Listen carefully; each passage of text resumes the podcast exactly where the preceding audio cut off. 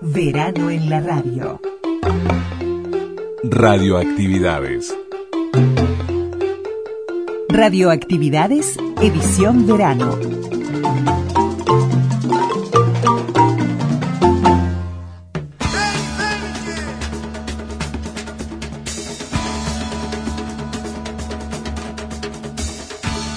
Y comenzamos el programa de sábado con Jaime Ross, tal vez Chiche.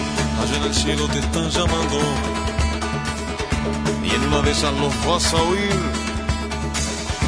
Allá en el suelo te están llamando y en una de esas vas a morir. Tal vez cheche, te digo che. Allá en el viento te están buscando y en una de esas anunciarán ¿Qué tal amigas y amigos de las radios públicas de Radio Uruguay al mediodía, 1050 onda media, 94.7 frecuencia modulada, la red de emisoras de frecuencia modulada del interior, de las queridas radios públicas en todo nuestro interior.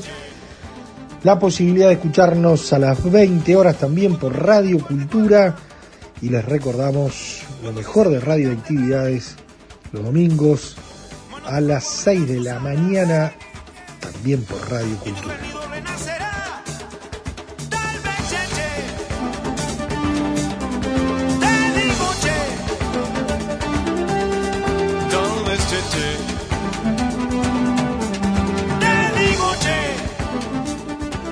Comenzamos con Jaime Ross del álbum Mediocampo, ubicándonos en el año 1984. La radio con botas nos lleva a ese lugar y bueno, tal vez Cheche es la canción, pero ese álbum Mediocampo que quedó lo mejor de la música uruguaya, porque ahí está Durano y Convención, están Luces en el Calabró, están los futuros murguistas, está una vez más, entre otros temas que se volvieron todos clásicos, ¿no? De esas canciones de Jaime Ross que uno les pide cuando va y uno las quiere escuchar siempre.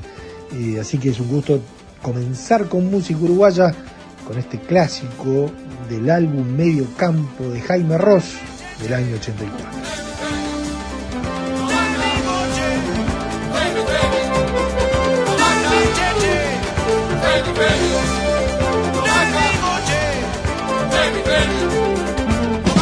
Verano en la radio.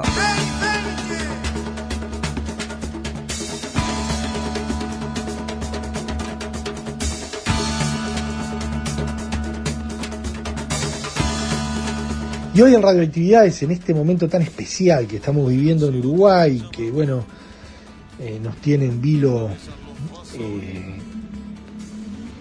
el COVID y, esta nueva variante Omicron que, bueno, que, nos tiene a todos los uruguayos en una situación muy especial y particular.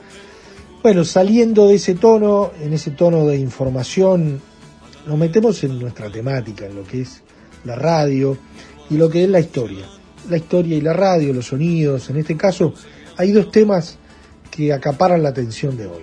Uno es tener presente a Juan Verdaguer, alguien que nació en Uruguay, nació en Montevideo el 30 de julio de 1915, que, que, bueno, se transformó en argentino, eh, adoptó esa ciudadanía, pero nosotros, sin duda, además se desempeñó y se desarrolló en su carrera artística en Argentina, pero fue más allá de la Argentina, ¿no? con un sello propio, lo hacemos del Río de la Plata, como tantas veces pasa de un lado y del otro, bueno, Juan Verdaguer es uruguayo, nació en Uruguay, pero trascendió, por supuesto, el hecho de ser uruguayo y de ser argentino, porque recorrió eh, buena parte del mundo con su humor, con, su sello característico y propio, eh, y que en realidad marcó allí historias que trascendieron lo humorístico para meterse en la radio, para meterse en la televisión, y, y en ese sentido tener presente a Verdaguer es un gusto, con una historia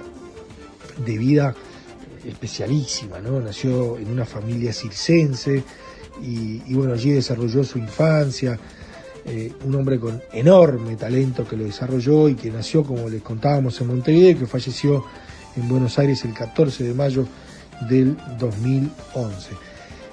La primera parte del programa es con Juan Verdaguer, la segunda, la radio con botas, nos ubicamos en el año 1984 en la parte 3, recorremos con Joan Manuel Serrat las historias de ese año.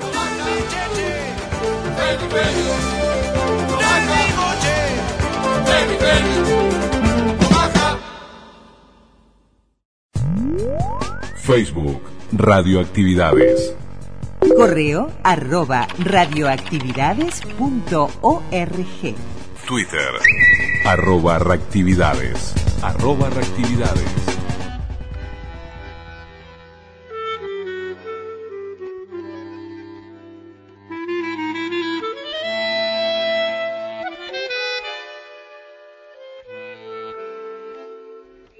Y ahora es momento en radioactividades de escuchar a, a Juan Verdaguer y de hablar de Juan Verdaguer, un hombre con un estilo propio. Juan Francisco Verdaguer fue un humorista y un actor uruguayo con doble nacionalidad, argentino, uruguayo, uruguayo, argentino, nació en Montevideo, falleció en Buenos Aires y, y bueno, y en Montevideo nació en el seno de una familia circense, que luego llegó a Buenos Aires cuando tenía apenas seis años, eh, Juan Verdaguer. Trabajó y viajó en ese circo por varios países y ni que hablar, recorrió la Argentina, estuvo en Brasil, estuvo en Chile, en varios países y recaló también en Estados Unidos.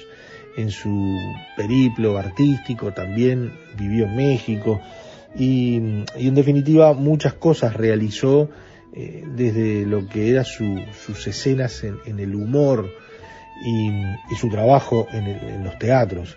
Pero en lo que atañe a la televisión, en la Argentina debutó en el año 1961 con su espectáculo Este Loco Loco Hotel en, en el Canal 13, en el que era el nuevo Canal 13 se recuerda muy especialmente el comienzo de su programa, que el propio Verdaguer decía, señor, señora, no tiene que sintonizar su televisor, mi cara es así, con un estilo propio de humor, ¿no? Que, que lo marcó y que, que además después eh, varios programas de radio y de televisión, actores, eh, humoristas, tomaron y caricaturizaron esa, e imitaron el estilo y, los, la forma de, de, decir y los chistes de Juan Verdaguer. Por más de 20 años actuó en varios programas, algunos como Risas y Sonrisas junto a Nelly Beltrán o el que mencionábamos Sábados Circulares de Nicolás Pipo Mancera, en donde allí se le presentaba como el señor del humorismo. Un hombre que también estuvo en el cine, en el teatro, y que editó varios discos de humor. Juan Francisco Verdaguer, el uruguayo argentino, argentino uruguayo Verdaguer, que lo escuchamos aquí en Radioactividades.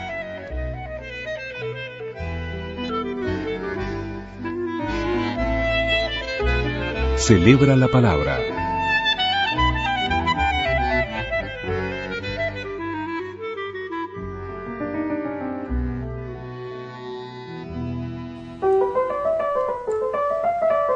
Las ciudades que más me gustó conocer en toda mi trayectoria fue la ciudad de Hong Kong.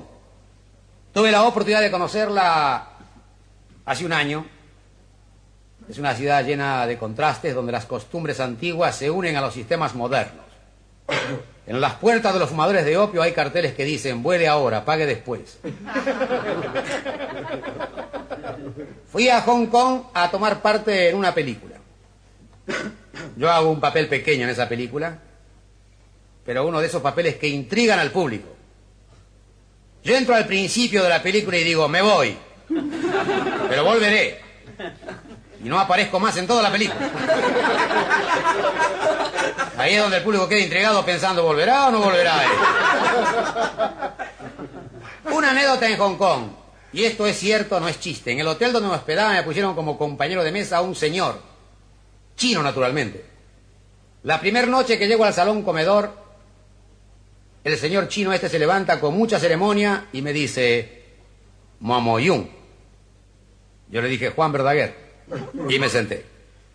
Al día siguiente la misma cosa. Mamoyun, Juan Verdaguer.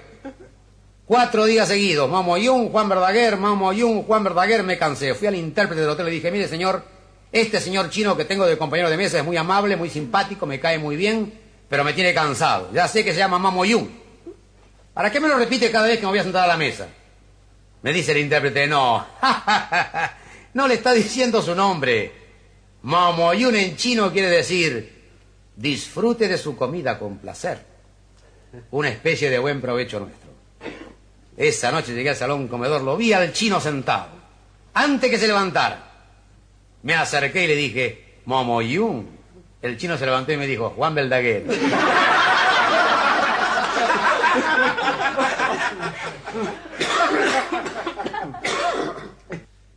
Escenario largo este, ¿eh? Dicen que los artistas mueren casi todos pobres. Lo malo es que yo vivo así.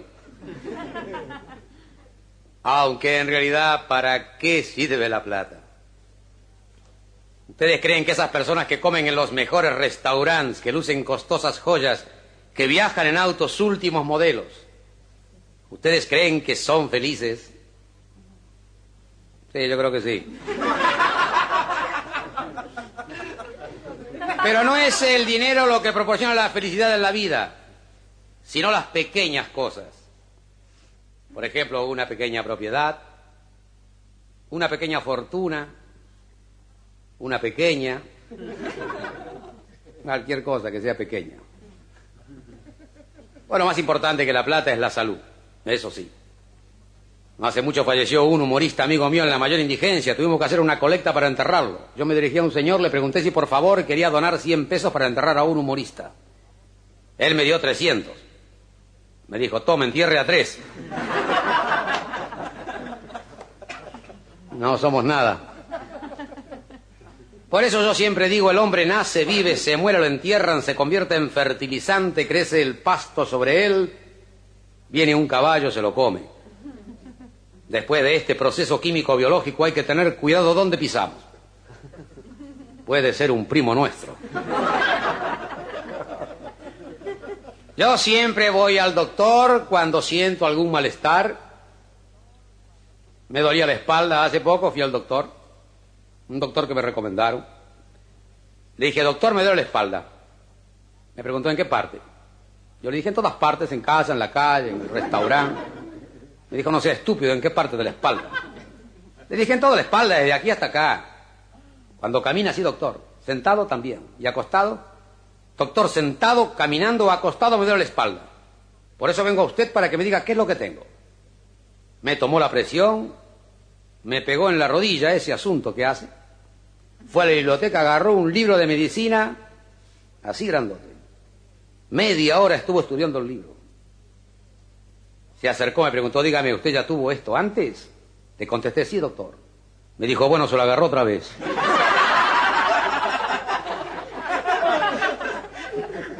Cinco mil pesos la visita.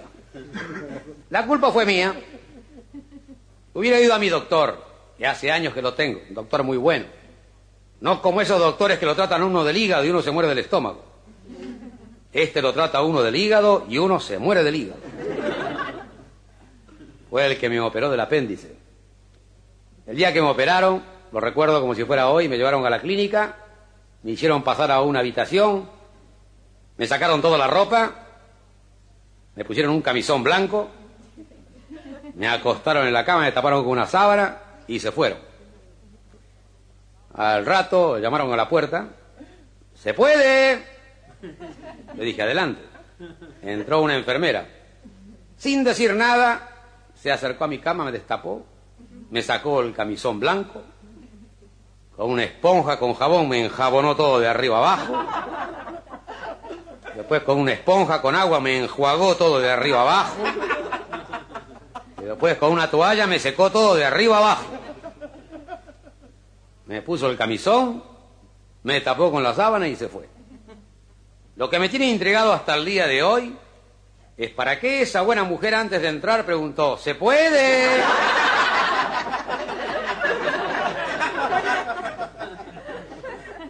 Después vinieron con la camilla, me llevaron al quirófano.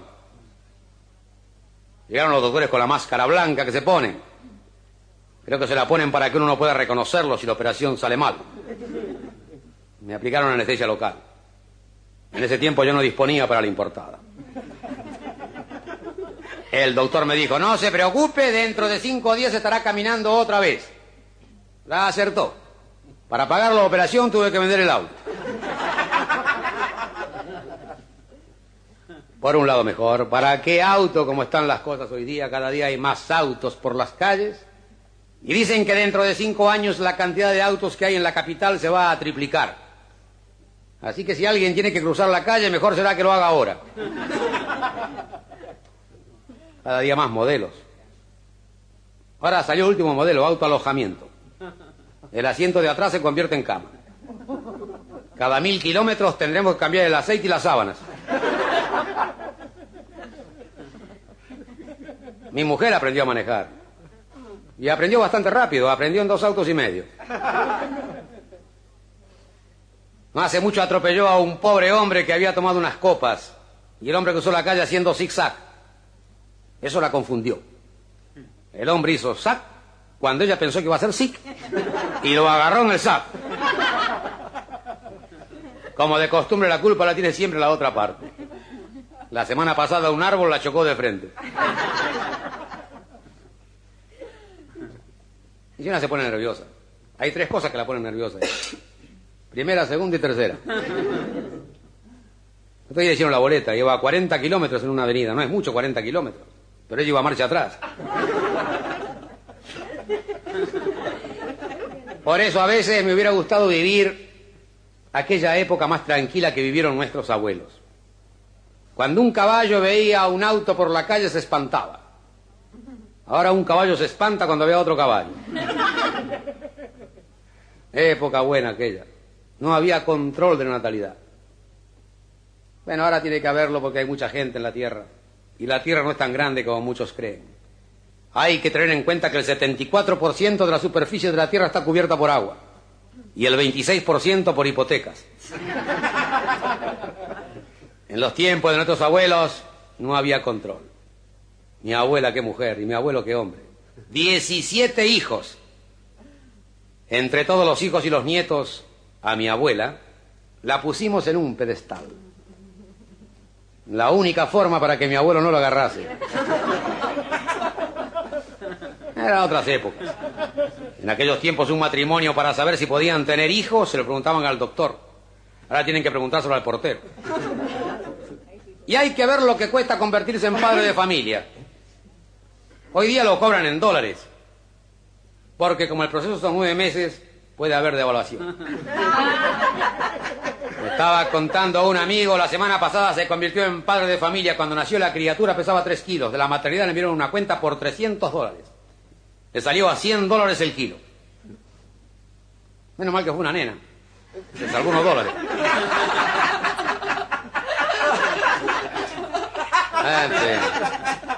Y esta es la época que vivimos hoy día. Otro día fuimos a un cóctel party. Cóctel party es ese lugar donde las amistades y los sándwiches se cortan a pedacitos. Servían un cóctel ahí, lo llamaban hoja de otoño. Uno tomaba dos de esos, cambiaba de color y caía al suelo.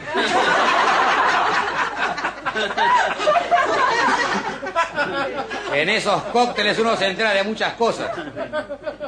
Un señor me estaba contando que enviudó dos veces. La primera mujer murió por comer hongos venenosos.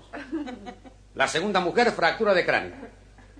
Le pregunté, ¿por qué se fracturó el cráneo? Me dijo, porque no quería comer hongos venenosos.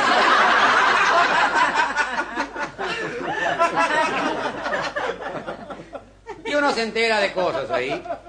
Como se acostumbran esos cóctel party, después las señoras se reúnen y hablan de las cosas que les gusta a las señoras. Y los hombres hablamos de las cosas que nos gustan a los hombres. A los hombres nos gusta el fútbol, las bebidas y las mujeres. Y si nos gusta en ese orden, es porque nos estamos poniendo viejos. Y nos gusta arreglar el mundo. En un cóctel party es muy difícil arreglar el mundo. Hay muchas confusiones Confusiones en Londres, confusiones en Roma, confusiones en París, confusiones en Washington. De ahí ni hablar. Hay tanta confusión en Washington que ya ni los espías rusos saben qué es lo que está pasando. Además, los norteamericanos tienen la virtud de confundirse entre ellos. En Nueva York hay carteles pegados en las paredes que dicen enlistes en la marina y conozca el mundo. A los que van ahí los ponen dentro de un submarino atómico. Los tienen un año dando vuelta bajo el agua. ¿Cómo no va a estar confundida esa gente? ¿Quieren ciudad más confusa que Hollywood? Donde la gente se casa y se descasa por cualquier motivo. Un matrimonio, 17 años casados, 16 hijos. ¿Saben el motivo que dieron para divorciarse? Incompatibilidad de caracteres. Y se da el caso de un matrimonio, por ejemplo, una señora divorciada con hijos, casarse con un señor divorciado con hijos, y tienen hijos entre ambos. Cuando el esposo llega a su casa del trabajo, la señora le dice, John, esta tarde tus hijos y mis hijos les pegaron a nuestros hijos. Y esas son las confusiones que producen en los niños. Los chicos conversan allá y uno le dice al otro, mi papá se la da a tu papá. El otro le dice, no seas estúpido, mi papá es tu papá. Algo parecido, mi papá se la da a tu papá. El otro dice, qué gracia, mi mamá también.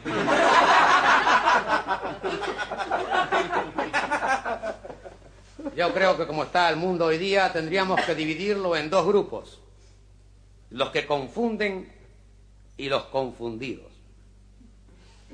Porque hay gente que confunde. Por ejemplo, un señor entra a un negocio de antigüedades y pregunta, ¿qué hay de nuevo? El señor confunde. Estando yo actuando como maestro de ceremonias en un programa de preguntas y respuestas, una de las concursantes era una viejita que tendría unos 80 años de edad. Me dio lástima, me dije, le voy a hacer una pregunta fácil. Le pregunté, señora, por mil pesos dígame usted quién fue el primer hombre. Me contestó, perdón, eso no se lo digo ni por un millón de pesos. La señora confunde. Y estamos viviendo confundidos. Estamos viviendo confundidos desde que Colón descubrió América. Antes aquí no se pagaban impuestos, el país no tenía deuda externa, el trabajo lo hacían las mujeres. Llegó Colón, lo estropeó todo.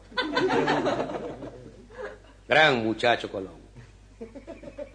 Me hubiera gustado conocerlo.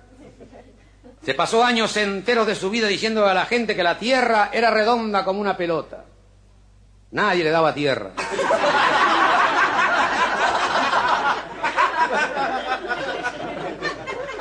Hasta que llegó a Salamanca, reunió a los sabios y le dijo, a ver, ¿quién es capaz de parar un huevo arriba de la mesa? Nadie se animó. Colón sacó un huevo, lo paró. Y eso fue lo que impresionó a Isabel la Católica. Isabel se dijo, si este hombre con un huevo asombró a los sabios, vamos a darle tres carabelas, qué es lo que hace.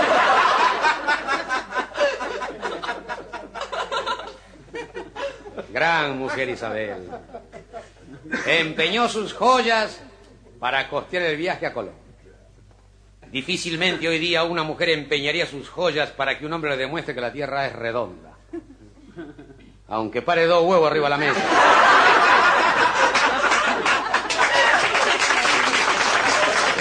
Bueno amigos, yo creo que ahora mi misión está concluida y este negocio que es un negocio redondo da término y llega a su fin.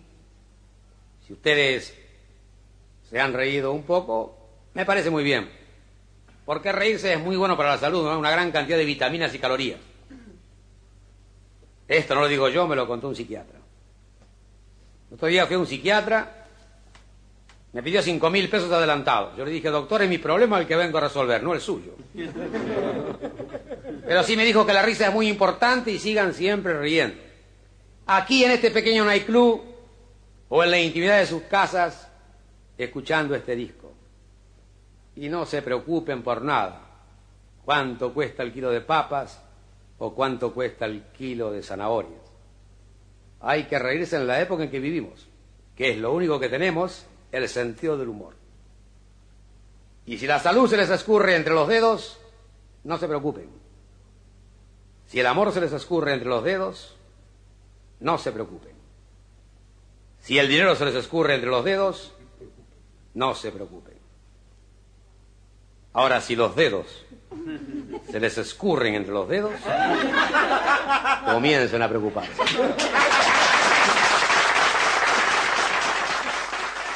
Verano en la radio.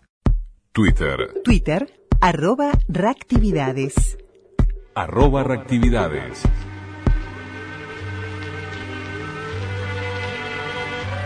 Y comenzamos la tercera parte de la radio con botas, ubicándonos en el año 1984, con Joan Manuel Serrat haciendo radio desde Radio Nacional de España. La radio con botas está muy ilusionada con esta historia de beatificar a Isabel la Católica. Dice que le gustaría tanto poder divulgarlo desde su programa. Pero claro, las cosas de Palacio van despacio. Y a nosotros nos quedan 15 días para que nos den el finiquito. Mucho me parece a mí que tendrán que correr en el Vaticano para que se cumplan sus ilusiones. A este paso, no estará listo ni para la Expo de Sevilla. Y la radio con botas dice que sin una Isabel la Católica Santa, la fiesta va a quedar muy deslucida. Ella no entiende que el proceso vaya tan lento habiendo tantas pruebas a su favor. Era santa como la que más. Descubrió América como si antes no hubiera existido. Y además la cristianizó. Y como los indiecitos se morían y no podían trabajar, pues les mandó negritos para que les echasen una mano. Miren si era buena. Además tenía dotes curativas, como todos los reyes, por la simple imposición de sus manos. Si era santa, como pocas. Dictó orden de expulsión contra judíos y moriscos e instituyó la Santa Inquisición que purificó España a sangre y fuego. Vamos, se puede pedir más. Y en lo que respecta a los milagros que todo santo que se precie debe tener en su currículum, a ver, ¿no podría hacer el Vaticano la vista gorda?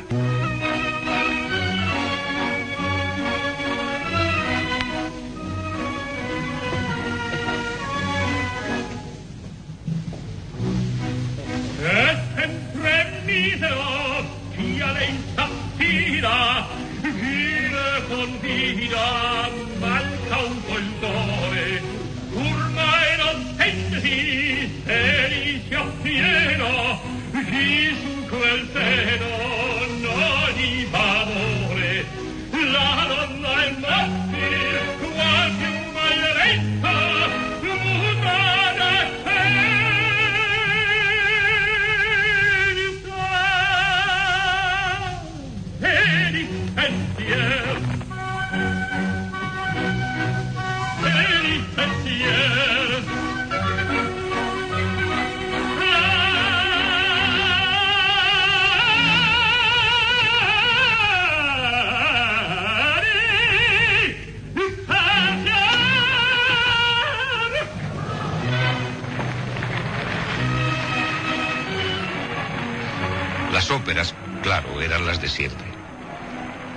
Pero el entusiasmo que despertaban de pronto nada tenía que ver con el viejo desprecio ibérico por este espectáculo.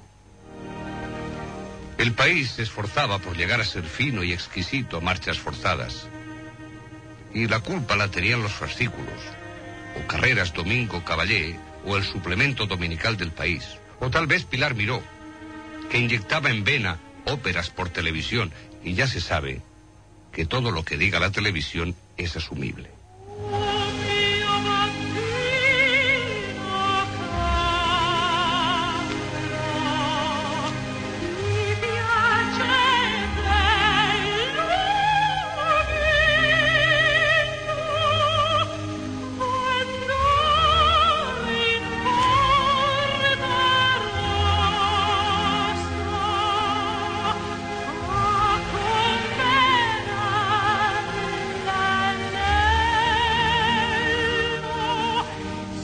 Nacieron de la noche a la mañana grandes aficionados a la ópera, que cada semana sabían un poquito más gracias a Planeta Agostini y al cassette o compact disc de regalo. Eran los mismos que llegaban a los restaurantes y a la hora de pedir los vinos miraban discretamente una tarjetita plastificada con las añadas. Eran los mismos que luego se comprarían el vídeo de la expo de Velázquez. Empezaron entregándose con alma y corazón al bricolage. Y cuando ya llenaron su casa de cajones inútiles, por arte de los fascículos, terminaron adorando a Verdi y a Puccini.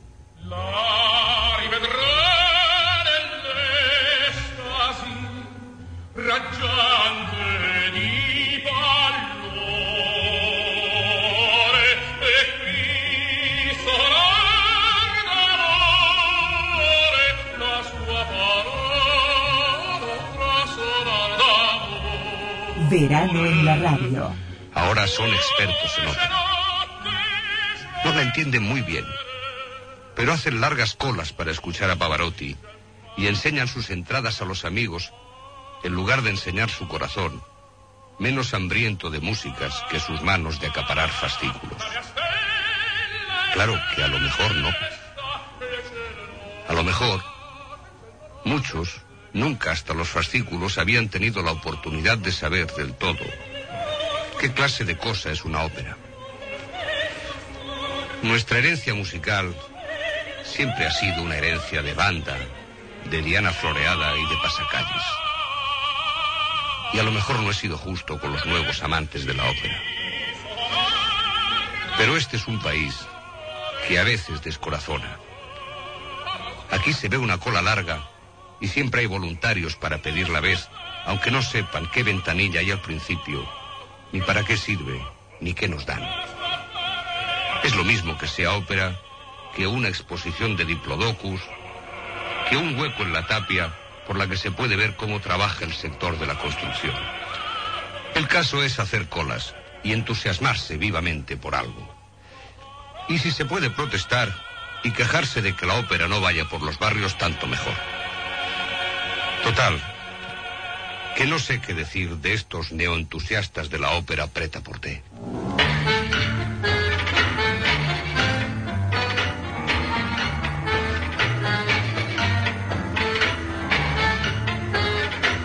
El 18 de septiembre de 1984, la comisión designada por el gobierno argentino para investigar las desapariciones de personas durante el régimen militar entregaba sus conclusiones.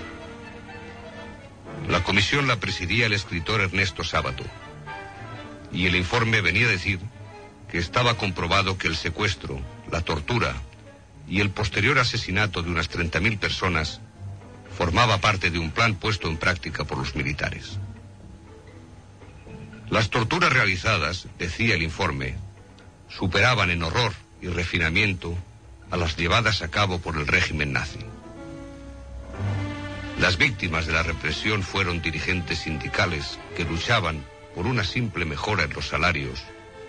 Fueron estudiantes, periodistas no adictos a la dictadura, psicólogos y sociólogos, profesiones estas especialmente sospechosas para los militares, o jóvenes pacifistas, o monjas, o sacerdotes, o amigo de cualquiera de ellos, o amigo de sus amigos.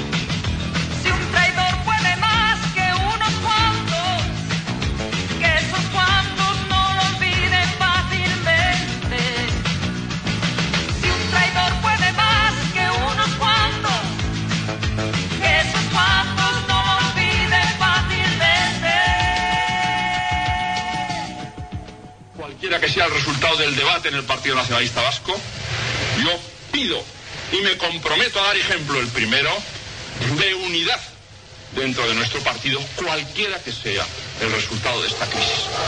Y exijo a todo afiliado al Partido Nacionalista Vasco que no caiga en la tentación de las banderías, los desgarramientos o las rupturas del partido. Y lo pediré hoy como Lendakari y mañana, si es preciso, como afiliado de bases y como Lendakari no puedo cumplir mis funciones de tal. Esto decía en 1984 el entonces Lendakari Carlos Garecoechea, pocos días antes de que el Euskadi Buru Batzar le obligase a dimitir. La Asamblea ha resuelto por retirar la confianza al Endacari, con lo cual pues, la propia Asamblea tiene que nombrar a un nuevo candidato. Yo no he dimitido. No he querido dimitir en ningún momento. Porque como dije hace unos días a unos amigos, cuando uno tiene la toalla en la mano, hay que secarse el sudor de la frente, pero no tirarla, salvo que a uno le obliguen. José Antonio Ardanza, un político hasta entonces desconocido de Euskadi, sustituiría a Gareco Echea como Lendakari.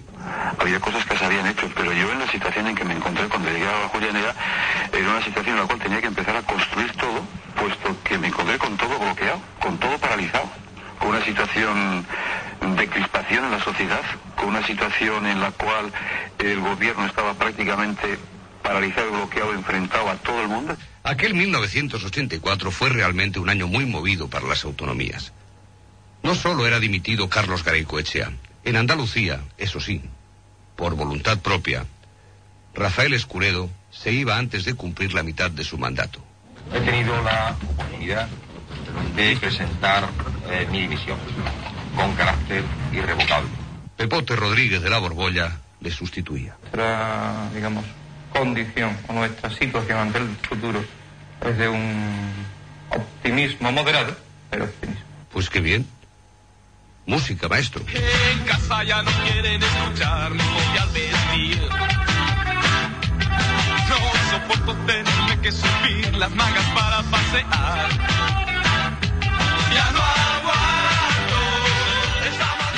1984 nos devolvía nuestra cita de cada cuatro años con los Juegos Olímpicos. Ahora le tocaba el turno a Los Ángeles. Y como era de esperar, hubo boicot soviético en respuesta al desaire americano a los Juegos de Moscú, aunque la agencia oficial rusa de noticias TASS justificaba la decisión en virtud de la histeria antisoviética que se respiraba en los Estados Unidos. 15 naciones, entre ellas la República Democrática Alemana, por aquel entonces tercera potencia olímpica, le secundaron. Lamentablemente, el esperado ojo por ojo y diente por diente se había consumado. El presidente del COI, Juan Antonio Samarán, decía. Entonces la cesión al poder de Chermenko y entonces fue una marcha atrás. Fue otra vez los ultraconservadores soviéticos que estaban dirigiendo el país.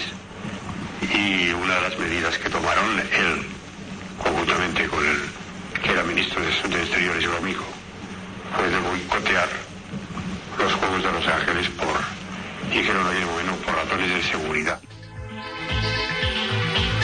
Del 28 de julio hasta el 12 de agosto duraron los Juegos Olímpicos que inauguró el presidente Ronald Reagan protegido por una cúpula de cristal a prueba de balas. Fueron unos juegos realmente fastuosos, a los que le puso música John Williams, aquel el de la Guerra de las Galaxias y el de ET.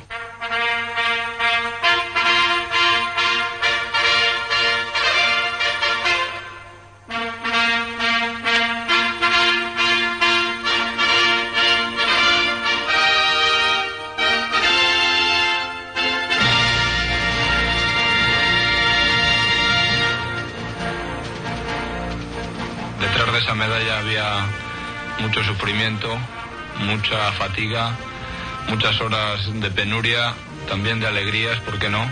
Mucha gente que me ha ayudado en los momentos que he estado realmente mal y en estos, sobre todo este año donde no he levantado cabeza prácticamente en dos meses porque tuve una bronquitis y hacerlo lo mejor posible por, por España y lógicamente lo que no debo de olvidar es mi tierruca, Santander, donde tengo tantos amigos, toda la familia y donde realmente me quieren mucho.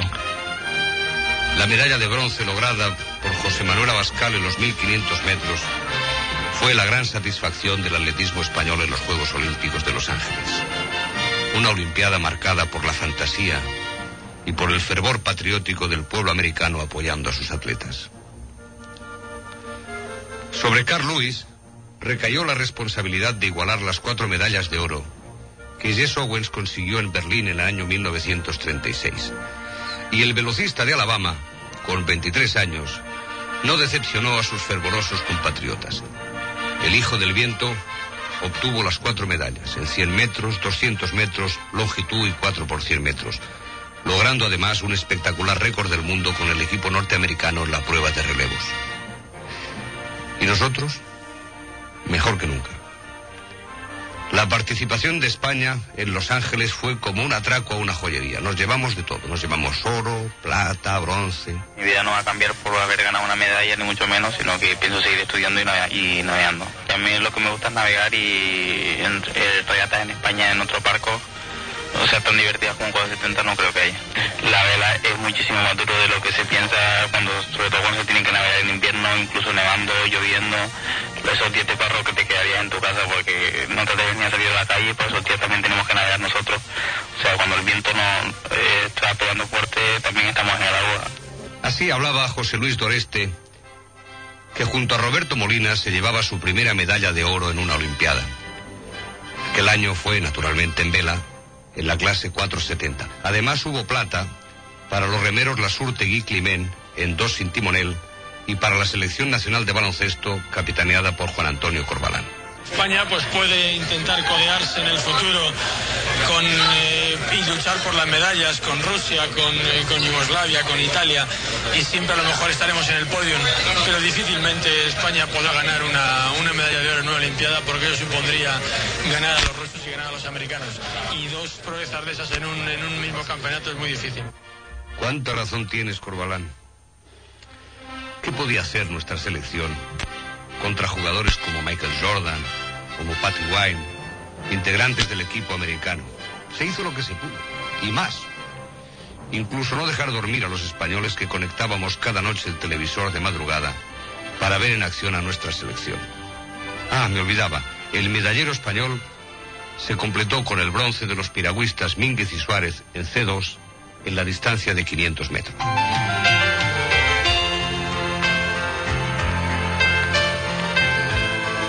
En la clínica de Seus de Barcelona también se batió un récord. Desafiando todas las leyes de la ginecología habidas y por haber, llegaba al mundo el primer probeta Made in Spain, que resultó ser una niña. Ahora bien, ahora todos son bebés cubetas, bebés, bebés pobretas, todos. Ahora esto es- la gente no lo quiere confesar, ¿eh? Tú imagínate que estás en un bar de mayor, toda la gente está comiendo y bebiendo y tú di- dices, yo in vitro. Te puedes salir por la torta de un pan. No, no, esto a la gente no le gusta comentarlas estas cosas.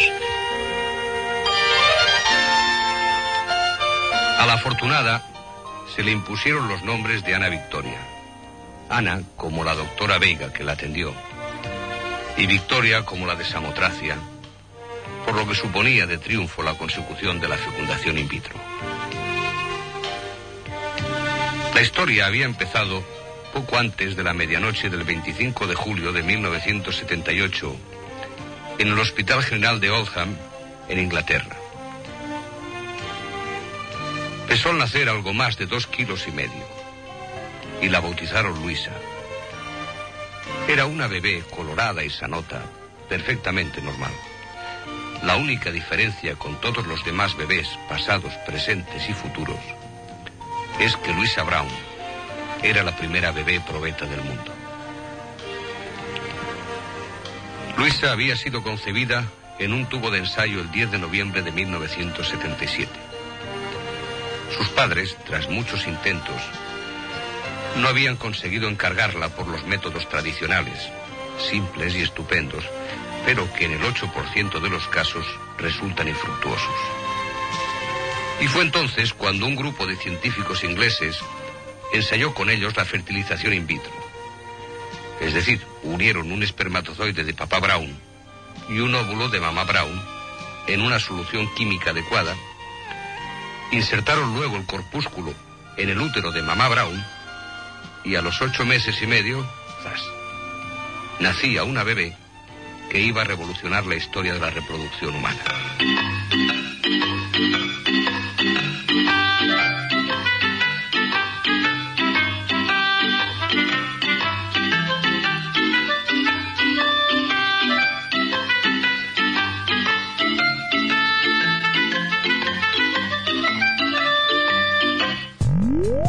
Facebook, Radioactividades. Correo arroba radioactividades.org. Twitter, arroba reactividades. Arroba reactividades.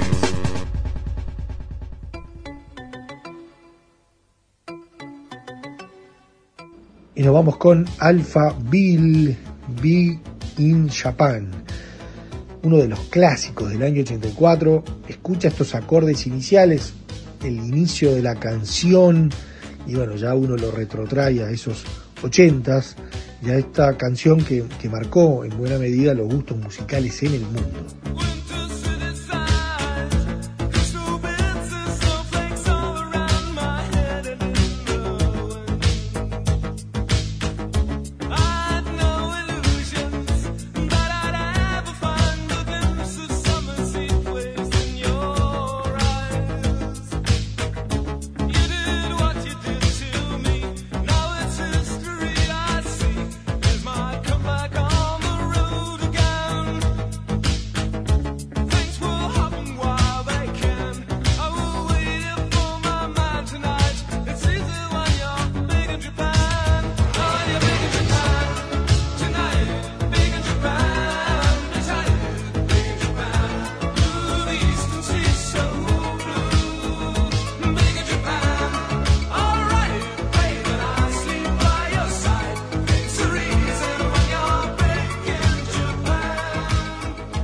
Nosotros nos vamos, nos vamos escuchando este clásico del 84 y, y los vamos invitándolos para que mañana nos acompañen en Radio Actividades.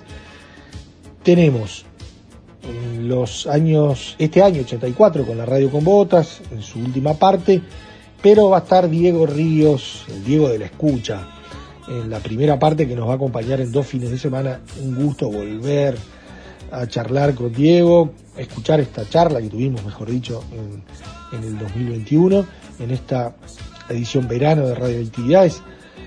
Eh, Maragato, él, que, bueno, que sabe esto de tener sellos propios, ¿no? Y el Diego de la Escucha, que hoy está en Radio Sarandí eh, y que tuvo una vasta trayectoria en otras emisoras, eh, es un gusto tenerlo presente nuevamente y la invitación es para mañana la radio con botas y Diego Ríos, Diego de la Escucha. Que pasen bien, hasta mañana, los esperamos. Eh. Chau.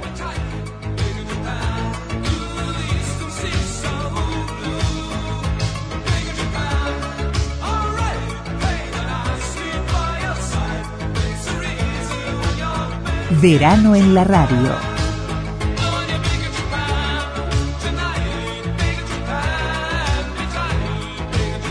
Conducción, Daniela Ayala. Locución institucional, Silvia Roca y Fabián Corrotti. Producción y edición de sonido, Luis Ignacio Moreira.